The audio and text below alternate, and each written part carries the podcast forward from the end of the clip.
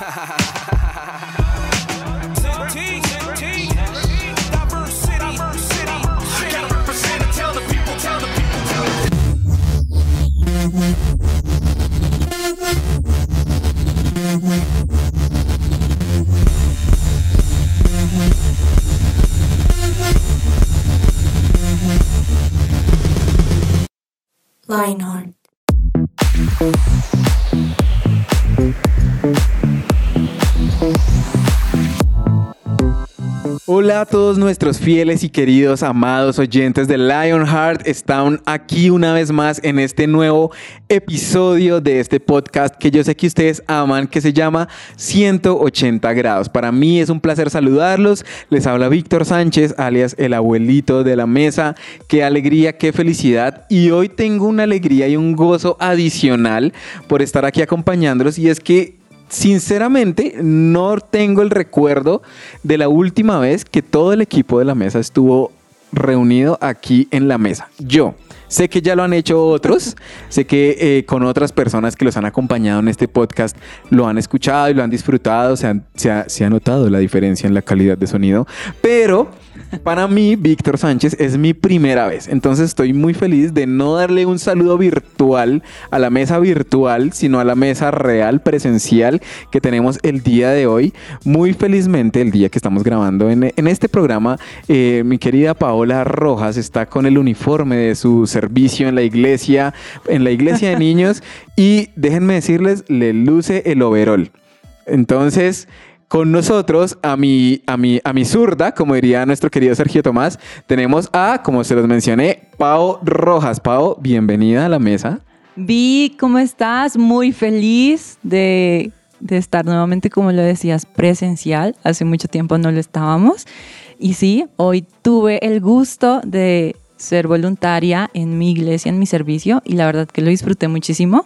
Eh, es algo que disfruto mucho, me encanta. Y así dando la milla extra, después de darla toda con los niños de la iglesia, viene a darlo toda con los adolescentes de la iglesia y los demás que están escuchándonos de otros lados. Por aprovecho y les recuerdo que ustedes pueden escuchar nuestro programa a través de diferentes plataformas digitales. La favorita suya, no sé si sea Apple Music o Spotify o Amazon Music o Claro o en Tuning o en su presencia radio.com. Ahí puede escuchar todos nuestros programas de Lionheart y por supuesto esto, no solo la calidad es femenina, sino masculina, sino, o sea, acá el máster de los másters que siempre ha, ha, venido a alegrarnos aquí la mesa y el momento que también está de forma presencial, o sea, qué alegría poder compartir este tiempo con alguien que yo muy amorosamente le digo tu taina, tu duruma, que entonces creo que nunca le he dicho así. Es porque se conocieron en una novena. Pero en, diciembre, sí. Exacto, sí. Entonces uno, ay, el, el, que, el que empezó a cantar la novena. eh, Germán Augusto, alias Tuto. Don Tuto, ¿qué más? ¿Cómo oh, viejo Víctor, Paola, todos los de la mesa. No, chévere, de verdad, ¿sabe que no había mm, caído en cuenta de eso? Que es primera vez que estamos aquí en esta dimensión, no en dimensiones paralelas. Eh. no estamos en el multiverso de las, de las grabaciones, sino todos estamos aquí en la realidad. Del MIT, el multiverso del MIT. No, sí, chévere, chévere. Y, y nada, pues siempre para mí ha sido como un, un placer y un privilegio poder apartar este espacio, este tiempo. gracias, gracias por sacarnos de tu tiempo, Tuto. Eh, y sí. dedicárselo aquí a los, A a todos los, mis a los fieles fieles oyentes, oyentes, sí. a, A- mis fans, a mi club de fans. A mis amores. y por supuesto, alguien muy especial desde el Control Master que está acompañándonos, que ocasionalmente hace parte de la mesa de Lionheart. El día de hoy está en otro rol, está ejerciendo algo diferente, que está Alexa Bayona. No sé si Alexa vaya a hablar para saludar o no puede hablar o si quiere hablar. Creo que sí puedo hablar. Eso. Buena. Alexandra. Ahora, yo sí quiero aprovechar que es Alexa me regaló do- eh, di- 10 segundos de su valioso tiempo para decir, yo hace mucho tiempo no comparto mesa con Alexa. Años. Hace demasiado Desde tiempo. antes de pandemia, creo. ¿En serio? Uy, Sí. no. Qué cosa. Pero bueno, aquí a, la Volverá, lejanía. volverán, volverán. A la tiempos. lejanía está Alexa, pero qué alegría poder saludarte, Alexa, y a todos nuestros fieles oyentes. Bienvenidos a este nuevo episodio. Y esto es algo que va a estar bien interesante. Además, tenemos un invitado muy especial que más adelante se los vamos a presentar.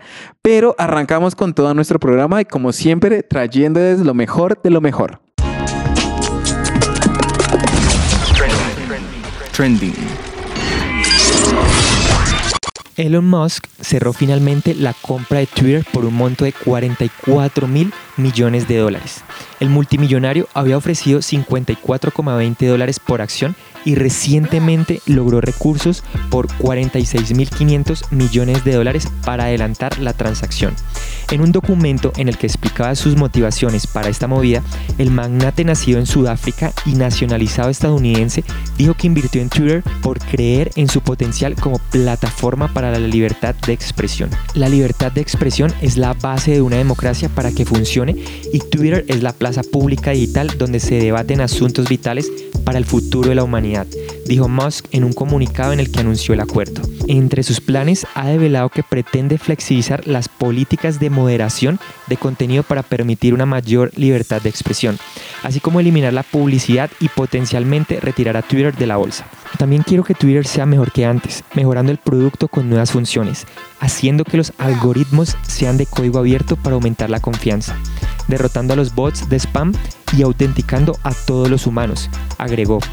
El dueño de Tesla y SpaceX apareció recientemente como la persona más rica del planeta en el listado de magnates de Forbes, con una fortuna de 219 mil millones de dólares. A Musk se le considera el empresario del futuro porque desde pequeño se interesaba en temas espaciales y energéticos y de hecho sus inversiones están enfocadas en ello. Qué interesante esta noticia, vamos a ver qué pasa con Twitter y les seguiremos contando. Mi nombre es Juan Sebastián Borja y esto fue Trendy. Su presencia radio. Bueno, yo quiero hacerles una pregunta. A ver. Uy, Vamos arrancamos con una pregunta. toda. Arrancamos con preguntas, ¿cierto? Porque es que las preguntas abiertas, así como las puertas de par a par, abierta. Entonces, eh, ¿alguna vez se han preguntado qué pasaría si, por ejemplo, hubiera hecho esto en vez de esto? ¿Sí? O bueno, e- e- esas, esas preguntas existenciales que uno se hace cuando llega a la cama, ¿no? Que uno llega y va a acostarme y de pronto uno, ¿qué pasaría si hubiera bajado el balón de pecho, ¿cierto? Y le hubiera pegado con el empeine y no como le pegué, que le pegué con la rodilla, entonces salió por allá. Preguntas existenciales que uno se hace. esa- esa- ese ejemplo parece bobo, pero parece, parece chiste, pero es anécdota. Como dicen por ahí. Claro, Porque claro. es que, no, imagínense que una vez me pasó precisamente que lo menciona Tuto frente al tema del fútbol, que una vez yo, por ir a alcanzar un balón, precisamente me lastimé la rodilla. Y eso fue hace, yo creo que cinco años. Y es una lesión que al día de hoy me la sigue cobrando. Entonces, ¿qué hubiera pasado si ese día no hubiera ido a jugar fútbol? Creo que mi vida hoy en día sería muy diferente. Creo que mi rodilla estaría en un mucho mejor estado. Eh, y muchos otros accidentes, p- bobaditas, bobaditas que uno dice, ah, ¿por qué hice esto este día? Claro. Ahora, nos pusimos profundos de una, ¿no? Por ejemplo, ¿qué pasa, qué hubiera pasado, cierto? Si hubiera cogido la olla del agua hirviendo con un trapito y no con las manos, ¿cierto? Por ejemplo. importante, importante. Ahora, ¿qué pasaría si Paola hubiera hecho un curso de cocina? ¿Qué hubiera pasado si? ¿Qué hubiera pasado? Sí. No, pero porque, o sea, ya los oyentes van a pensar que cocino mal, que se me no se le quemó un hubiera quemado agua. el agua, sí. Pero no se me quemó un agua. Soy muy, muy fiel a los tutoriales en YouTube de cómo hacer Cosas. eh, cosas y me queda rico. Yo, o sea, ahí bien. Creo que sería mejor. Tendría mejor sazón. sí. Ahora, yo, yo, ah, bueno, ¿tendrías un mejor sazón? Bueno, Sí. eh, yo creo que la sazón está en la sangre. ¿Será? Si no nace con eso, baila. O porque No. Víctor tiene sangre como caleña, ¿no? Como... No, es que yo lo digo es por eso, porque yo creía que no cocinaba bien y según mi esposa. Ahora, creo que no es por el amor ciego que, que no se da cuenta del sabor, porque ya otras personas me lo han dicho, pero dicen que tengo buen- buena sazón y yo digo, ah, entonces sí debe estar en la sangre, porque para mí es como, yo no sé, yo hago algo rápido y, y queda bien, entonces, no sé, supongo que sí. Pero pasando a otros temas, yo, yo, lo- yo, para complementar esa pregunta que hace Tuto, yo creo que aquellos que están enamorados, casados o demás, yo creo que se pueden hacer esta pregunta. Yo creo que muchos se conocieron con su esposa en un momento X. ¿Qué hubiera pasado si no hubiera tomado Uy. ese Transmilenio? Por Si no hubiera ido al cumpleaños de esa persona X. ¿Qué hubiera pasado si no hubiera estado en tal lugar? ¿Qué hubiera pasado si no hubiera estudiado inglés en Wall Street? Ahí fue donde lo conociste. Ahí conocí a, a mi futuro. Oh. Ah, ¿ven? ¿Sí Claro. ven? Donde, Estudié sí, en inglés. claro, iba a poder estudiar en otro lugar, pero tenía que ser ahí. Exacto. Como que se alinearon los planetas, algo así. Yo fue porque un día decidí ir a hacer unas compras y fue ese día específicamente. O sea, si yo no hubiera ido a hacer esas compras ese día, muy probablemente no hubiera conocido a mi señora. Wow. Entonces, Tremendo. ahora me parece tremendo cómo una decisión pequeña puede cambiar muchas cosas. Sí, y esa, y esa es una pregunta que fuera chiste, ¿no? Uno se hace en momentos como cuando se está uno bañando o cuando está en la cama con la almohada y, y uno piensa, ¿no? Como que hubiera pasado, sí. Pero no, ¿no será porque de pronto uno tiene ahí algo como, como inconforme, quedó como inconforme o, o, o no necesariamente? Uy, qué, qué buena pregunta. Yo creo que es, bueno, no, sé. No, No, no yo creo que a veces uno le, le gusta mirar como opciones, como, ay, ¿qué hubiera pasado si hubiera hecho esto? Ah, Como por entretenimiento también. Como- sí, ¿sí? sí, en algunos casos yo creo que es como, ah, ¿qué hubiera pasado si me hubiera visto esta película y no esta? O no sé. Pero en otros, en otros casos yo creo que sí ya es más... Bueno, no sé, esa es una muy buena pregunta. me No. pensando, de hecho, yo Sí, sí, tengo- puede, puede- puede- puede ser, ¿no? Puede ser porque, no, sencillamente muestra, a ver, a ver, eh, hubiera En su- la en su opción. ta, caso, ta. en su caso, ¿qué, qué, ¿cuál aplica? ¿Por entretenimiento o, po- o porque No, verdad yo- hay yo- inconformidad en algunas cosas? No, yo suelo ser inconforme a veces, entonces llego a la cama con temas tan bobos como el fútbol o cosas así, ¿no? Uno llega, ah, hubiera hecho ¿Por qué ese no hice gol. ese pase? Sí, porque no hice ese pase. ¿Por qué? ¿Por, ¿Por qué qué? hice ese pase y no le pegué yo? Sí, porque hice autogol. No. No, eso ya es otro, otro nivel. Ahora, yo creo que este tema es importante y esta pregunta de qué hubiera pasado si, cómo sería mi vida si. Esta pregunta algunas veces la hemos hecho y como decía Tuto, eh, muchas veces nos hemos preguntado así de forma trascendental, ¿qué hubiera pasado si yo hubiera hecho esto? ¿Qué hubiera pasado si no lo hubiera hecho? ¿Qué hubiera pasado si yo me comporto de esta manera? Si yo hago esto, si yo tomo esta decisión, si no la tomo. Pero realmente muchas veces no se basa solo en cosas triviales o sencillas, sino que se va a temas mucho más profundos. ¿Qué hubiera pasado si no hubiera conocido a esta persona que me llevó por este camino? ¿Qué hubiera pasado si este día no me hubiera topado en este lugar en el cual me invitaron a hacer esto o me hicieron tal cosa? Que finalmente son pequeñas decisiones que llevan a un desenfreno o a un estilo de vida totalmente ajeno a lo que de pronto es correcto para nosotros. Es que yo, yo creo que esa pregunta es importante porque de una u otra manera afecta, afecta algo. Y, y esta, ojo con esta palabra, y es el futuro. ¿Sí no? Entonces, pequeñas decisiones pueden afectar el futuro. Y precisamente eh, nuestro tema de hoy tiene que ver con eso, con caminar hacia el futuro. Pero entonces creo que ese ejercicio de caminar hacia el futuro tiene a veces esas preguntitas como de, bueno, ¿qué hubiera pasado? Sí, sí, como, no sé si ustedes saben de esos, esos videos que a veces hay en YouTube donde son historias, y, pero uno puede elegir qué final darle a esa, a esa historia. sí, sí, sí. Entonces, es- eso es como interesante también, como, bueno, ¿qué pasa si me voy por, este, por esta opción? Ahora, Mm. tristemente en la vida real no tenemos esa posibilidad. O sea, ¿qué hubiera pasado si hubiera hecho esto? No, ya, no puedes hacer nada. O sea, ya tomaste la decisión, ya es afrontar. Entonces, uy, esto se pone un poquito pesado, complejo. Pero también pienso, ¿sabes? En, en, en otra mm, perspectiva y es muy seguramente los adolescentes que nos están escuchando, que tal vez no han tomado una decisión y que siguen pensando, ¿qué pasaría si, no? Tomo esta decisión o no. Eh, y no sé si tal vez en, en el entorno en el que se mueven, en sus amigos, han visto tal vez unas decisiones que ya han tomado y se piensan también, se preguntan lo mismo, ¿no? Porque también es, es válido la experiencia de otras personas y a veces nos da curiosidad o nos entra como esa intriga de qué pasaría si también yo lo hago. Y porque para nosotros es muy fácil pensarlo hacia el futuro, ¿no? Ya nosotros con esos apodos de el viejito, pues ya, imagínense. Sí, ya se pueden- podrán imaginar cuánta sabiduría, canas. Sí, aquí, A todos, a aquí ahorita Paola está diciendo, ay, que mi espalda y no sé qué. mis pies, mis pies.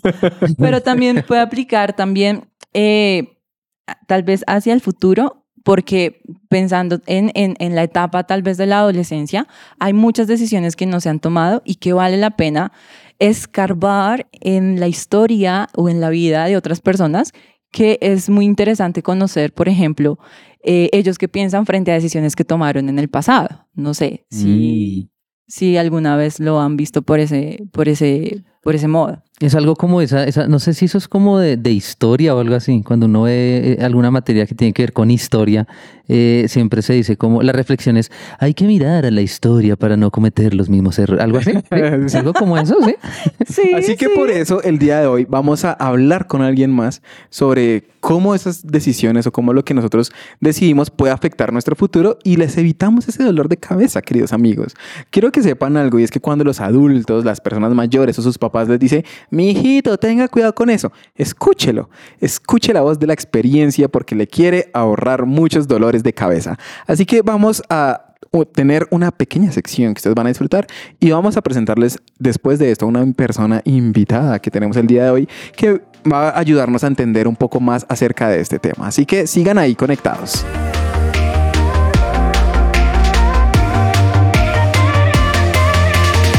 Su presencia radio. Y como decía Víctor, hoy les trajimos a un súper invitado que nos puede hablar muchísimo más y con más propiedad sobre este tema. Él es Stevie Vélez, fotógrafo de profesión. En este momento está trabajando en una empresa de reciclaje de residuos y es uno de nuestros más queridos líderes de la red de teens de la iglesia, el lugar de su presencia. Así que Stevie, bienvenido. Muchísimas gracias por aceptar esta invitación. Muchas gracias, tremenda invitación. Gracias por, por, por invitarme y aquí estoy, aquí estoy para, para lo que necesiten. Eso, muy bien, bienvenido, Eh. Master. ¿Qué hace? ¿Cómo- ¿A qué se dedica su merced? ¿Qué está haciendo en este momento del día de hoy?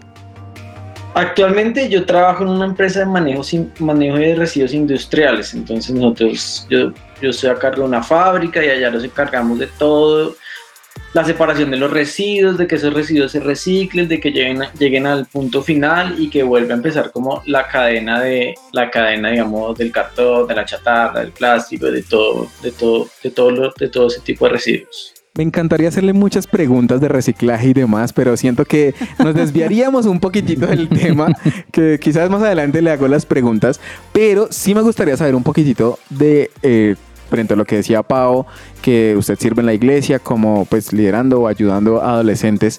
Eh, ¿Cuánto tiempo, hace cuánto tiempo está ejerciendo este rol?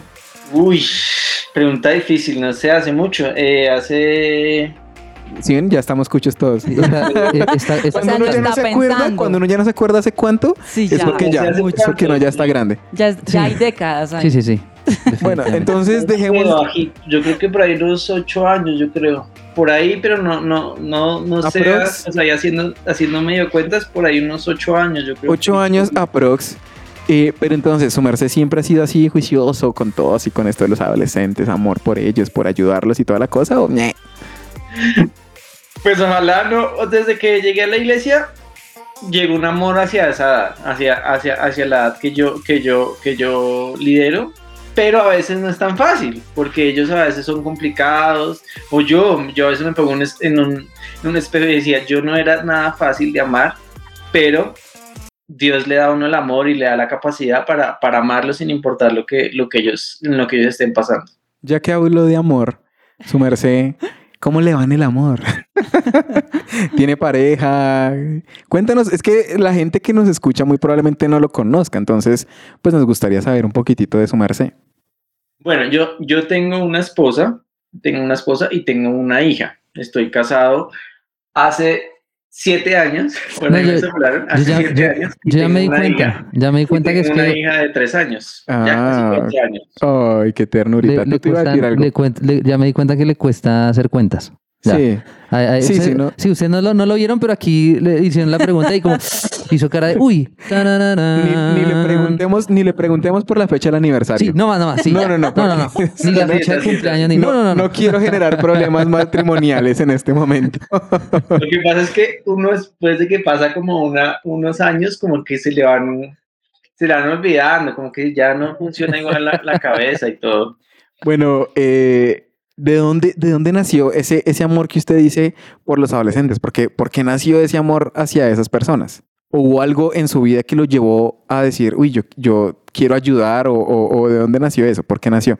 Pues si yo dijera que de dónde, no, no sabría dónde. Yo creo que fue algo que Dios puso en mí desde el momento que llegó. Pero sí creo que ayudó mucho el ver en otras personas el amor que tuvieron hacia mí cuando yo llegué a la iglesia. Mucha gente hacia mí se acercó y me dio un amor de verdad muy verdadero.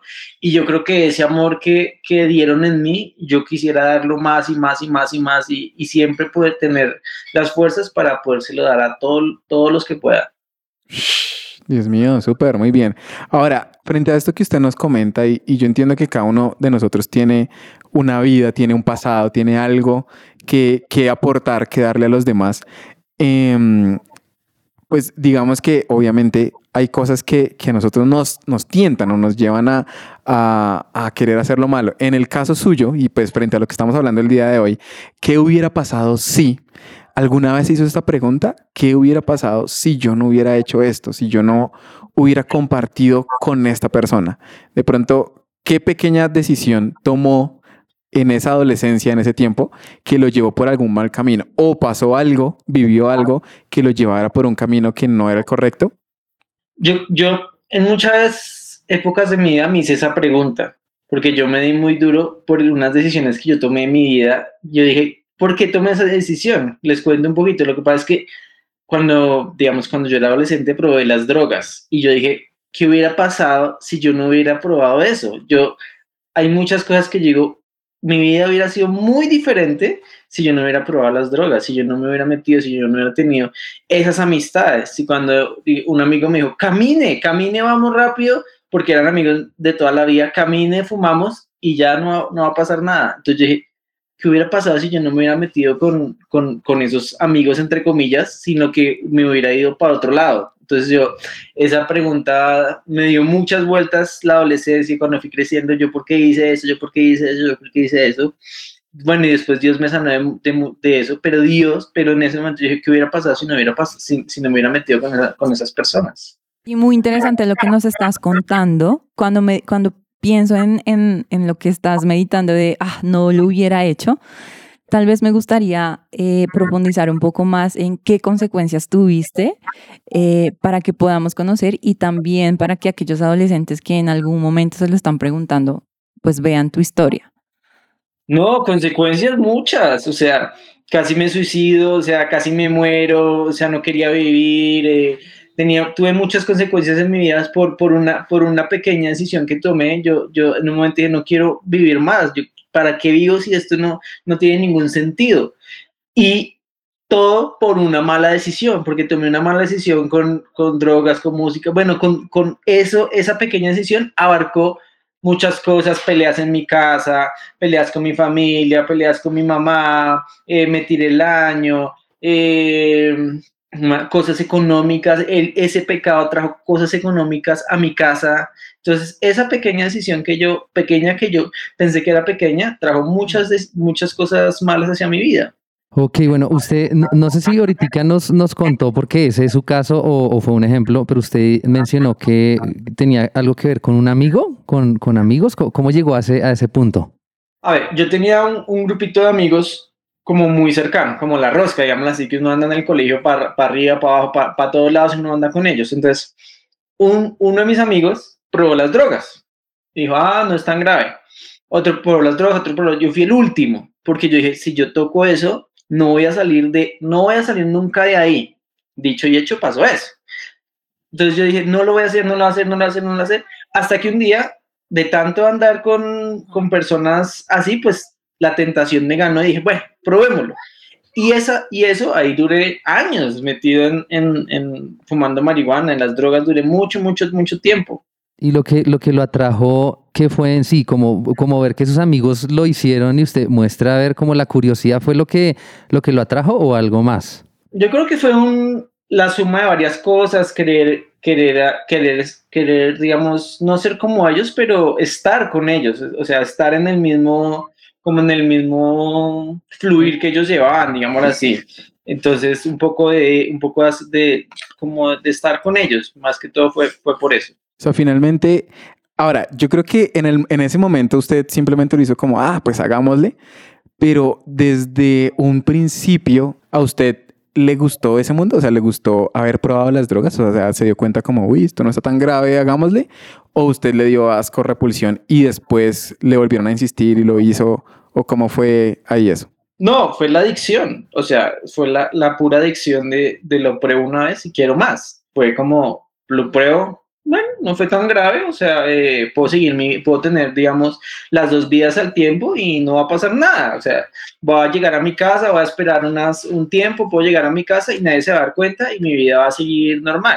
Pero cada día que pasaba, uno no quería una cosa, sino quería otra y otra y subir y subir y subir. Cuando uno, como si uno se despertara una pesadilla y dijera, ¡Ah! ¿Qué ¿dónde estoy? O sea, ¿en qué me metí? ¿Cuándo llegué acá? ¿Por qué estoy así? ¿Por qué estoy acá en este parque? Digamos, porque estoy acá en este parque. Yo, porque yo debería estar en mi casa con mi familia y estoy acá más o menos botado en el parque durmiendo sin saber quién soy yo. Wow, ahora, y esto me parece impresionante por una simple razón, y es porque yo creo que cuando uno toma esa pequeña decisión, ese pequeño paso de, "Ah, esto no me parece tan grave, uno no es consciente de todo lo que va a acarrear esa pequeña decisión, o ese momento en el cual uno dice como, ay, si yo hubiera preguntado a mis papás, si yo no le hubiera hecho caso, si no hubiera aceptado esta invitación. Ahora, esto no se trata de traer remordimiento a sus vidas ni de hacerlo sentir mal ni nada de esto, sino simplemente es poder preguntarnos en algunos momentos, uy, no, yo no debía haber hecho esto, o por qué lo hice, o por qué me dejé llevar en, en- en esta situación o, o en esto que, que yo estaba viviendo. Ahora, ¿cómo enfrentó usted esa sensación de "Ah, por qué tomé este camino? Porque yo creo que uno también se debe enfrentar a eso, al sentirse mal o culpable por haber accedido a probar la droga, que fue en su caso.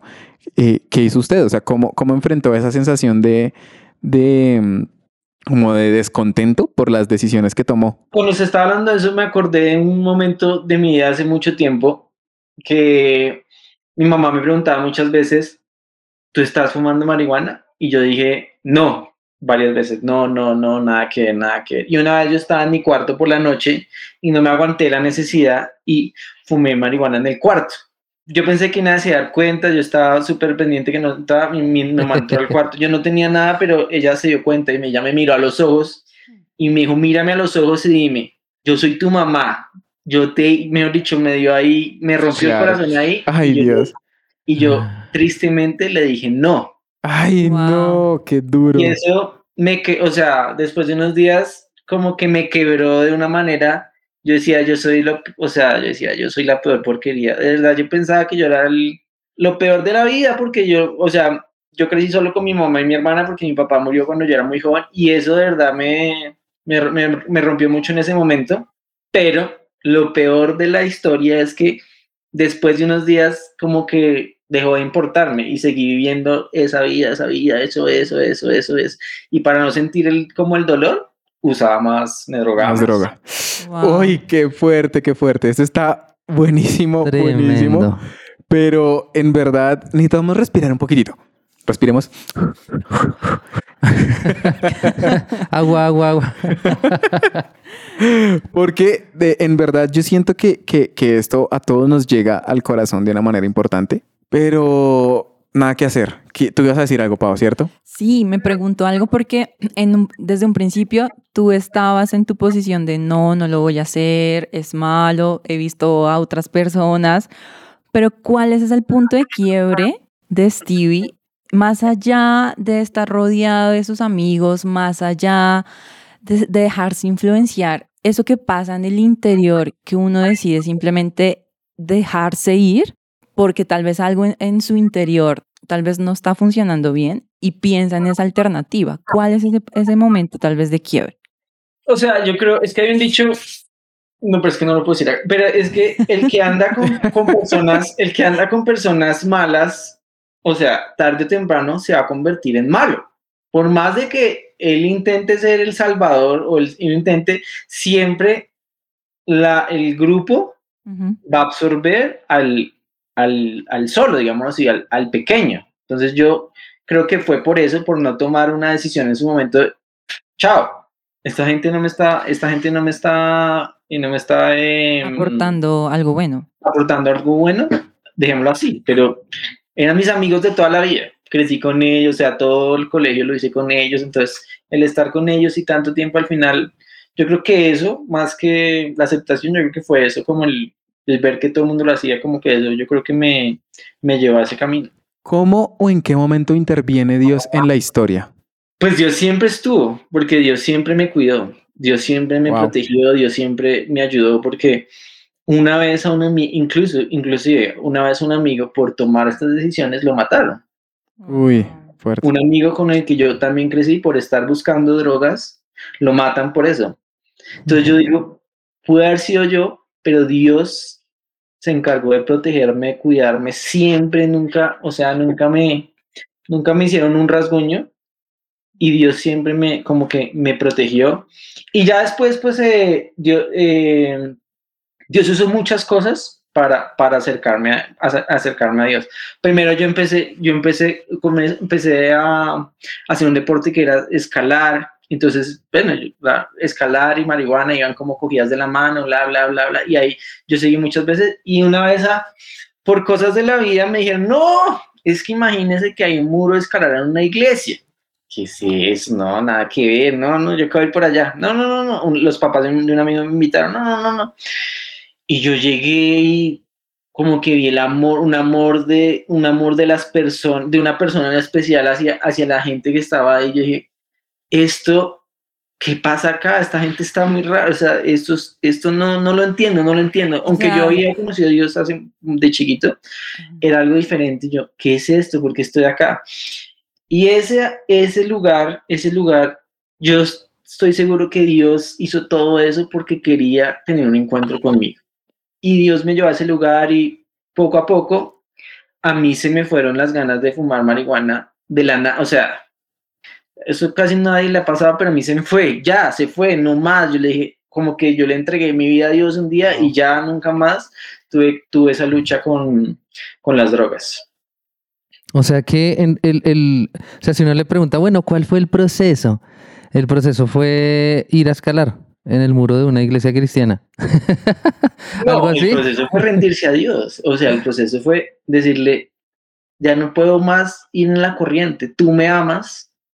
Tú- hiciste todo esto por mí, tú inventaste toda esta estrategia por mí porque querías que llegara otra vez a tu casa y fue como que como si el niño estuviera allá y el papá estuviera al otro lado y el niño va corriendo, mejor dicho, fue así y Dios como que me abrazó y dijo, nunca más te vas a soltar, nunca más vas a pasar nada de esto y hasta el día de hoy nunca más ha pasado. A mí, a mí me parece impresionante que, que Dios hace eso, o sea, se inventa cosas, porque yo, yo conocí ese muro y yo quiero decirles que hoy en día ese lugar físico no existe, ese muro.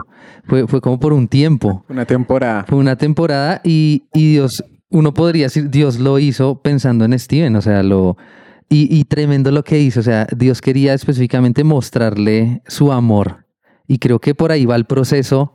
Si le preguntáramos cuál, es, cuál fue el proceso para dejar eso, fue un proceso como de, de conocer ese amor. ¿Sí, ¿Sí sería así, Steven? Sí, ese fue el primer paso, pero el segundo paso es tomar decisiones. Yo tengo que aprender a tomar decisiones. Yo no puedo, yo no puedo estar con un pie acá y el otro pie allá. Dios me amó, Dios me, me abrazó, Dios inventó esa estrategia, pero yo al día siguiente tuve que decir decisiones y decir no más. Yo ya no voy a andar más con, con ustedes, ustedes están haciendo que me puedo tirar otro año, ustedes están haciendo, acabando con... No, yo no le dije todo eso, lógicamente, porque en esa edad uno es muy inseguro. Yo solo me aparté, yo me fui, no contestaba, no, no salía y ya después pues yo le dije, no, yo no voy a hacer esto por tal, tal, tal, tal.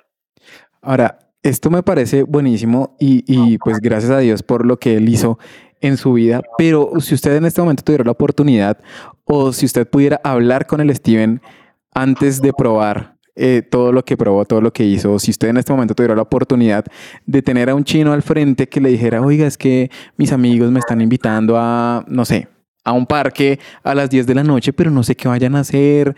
No, pues casual, yo creo que van a jugar fútbol, no sé, o algo así. Eh, ¿Qué le diría usted a ese muchacho que está frente a ese momento de tentación, por así decirlo, o ese mo- momento de vulnerabilidad, que uno sabe que puede ser que le presenten algo? ¿Qué le diría a ese personaje o a ese Steven del pasado?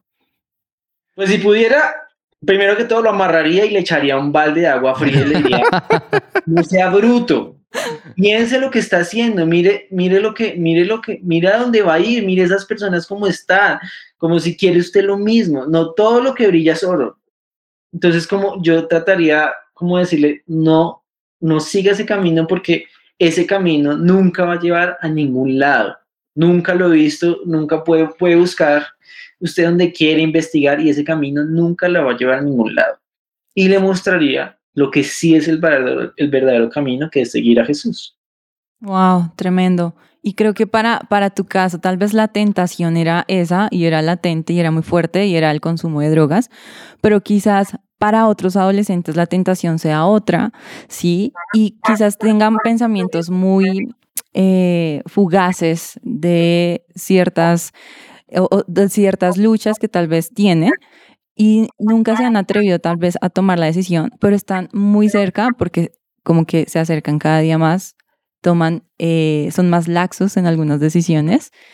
Y pienso en algo y es, ¿qué, qué, qué papel juega nuestra mente frente a, este proceso? O sea, ¿cuántos pensamientos tal vez eh, en la vida real, pues e, en tu caso se hicieron realidad simplemente por contemplarlo. Entonces, a esos jóvenes tal vez que nos están escuchando, que, que tienen una tentación en específico y que lo están contemplando, pensando, pensando y aún no se ha decidido, ¿qué, qué les podríamos decir para que realmente tomen una buena decisión?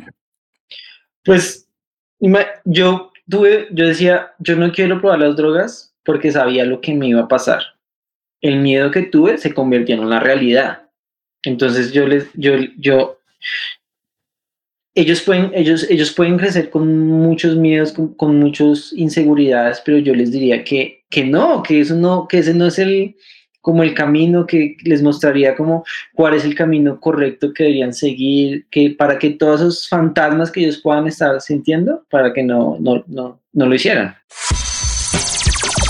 lo que Dios tiene para ti. Para ti.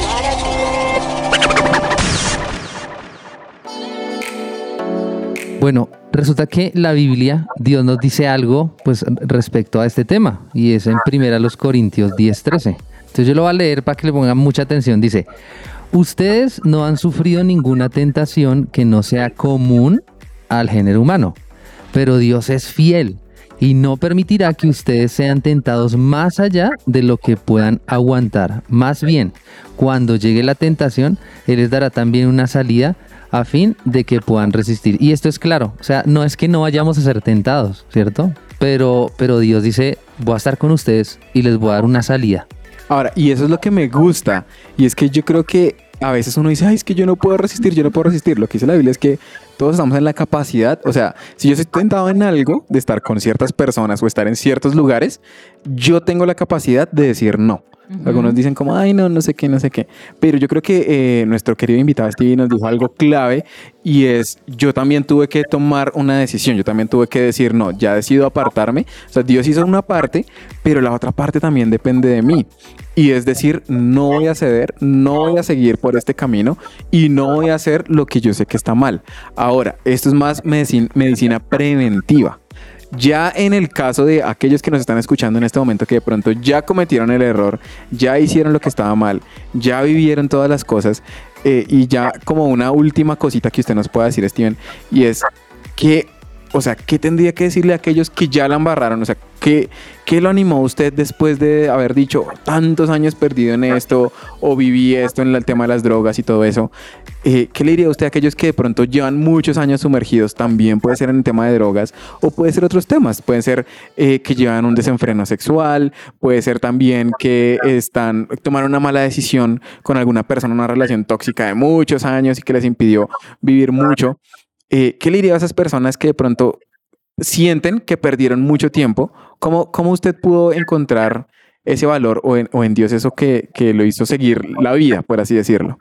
Pues yo creo que es muy difícil a veces, por cosas que han pasado, levantar la cabeza y mirar a Dios otra vez. Es muy, a veces nos cuesta, aunque Dios está ahí con los brazos abiertos, a veces es muy difícil levantar la, la mirada, pero es ahí donde yo tengo que buscar las fuerzas en Dios o buscar las fuerzas donde yo creo que no hay, levantar la cabeza y decirle Dios, esto es lo que me pasa, esta es la situación que, que estoy viviendo, te la quiero entregar a ti porque yo no puedo hacerlo. Es que en mis fuerzas yo no lo puedo lograr, yo no puedo hacerlo a mi manera, lo intenté a mi manera una, dos, tres, cuatro mil veces y no lo logré pero yo sé que si estoy contigo y que yo sé que si te cojo a ti de la mano y que si, si empiezo a depender todos los días orando, dependiendo de ti cada día, lo voy a poder, lo voy a poder hacer.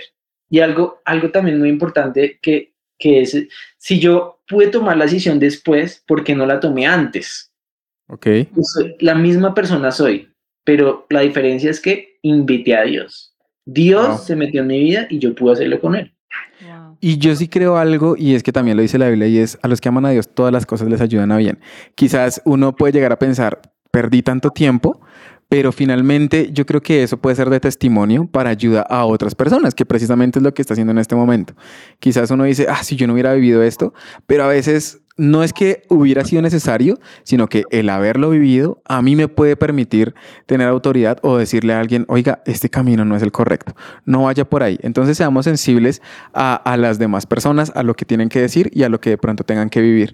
Y también algo que me encanta que, que está en la Biblia en Mateo 26, 41 y dice que estén alertas y oren para que no caigan en tentación. Y no sé, para los que nos están escuchando y digan, no, yo me siento bien, no tengo ninguna tentación, no tengo ninguna lucha, a mí en un momento tal vez yo estaba cayendo en el error de pensar así, ser tal vez muy orgullosa espiritualmente y el Espíritu Santo me hizo sentir algo y fue ora por la Paola frágil del futuro.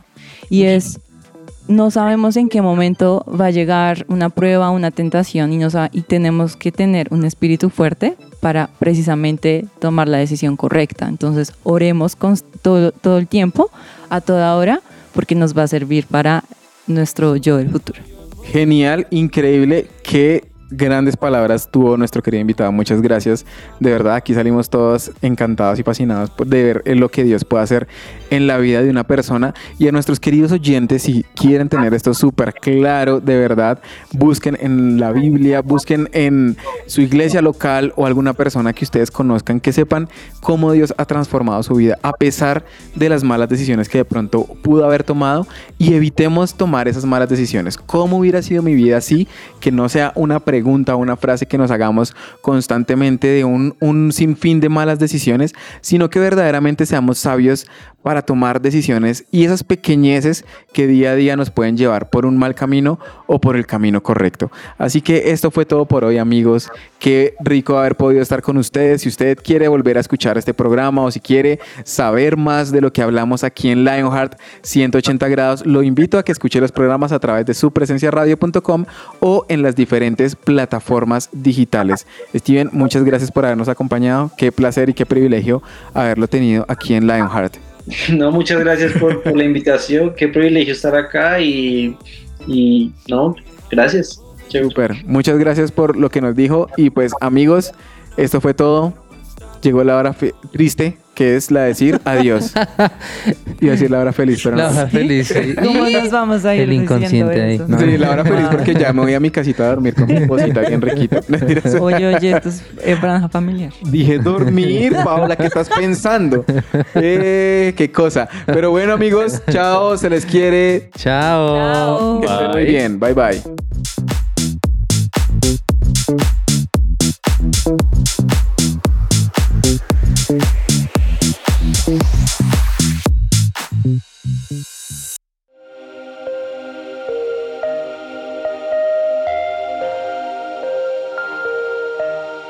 Vemos una generación que unida es un ejército devastador e incansable. Un ejército que lucha sus batallas con ojos cerrados. Vemos una generación que al salir el sol ellos salen con él. Su motivo, expandir su nombre. No descansarán hasta que cada corazón viva por Jesús.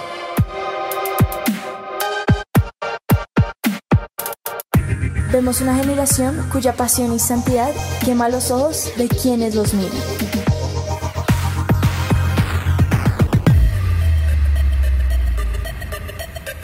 Vemos un ejército que no le teme a la muerte, porque saben que sus vidas están en la mano de Dios.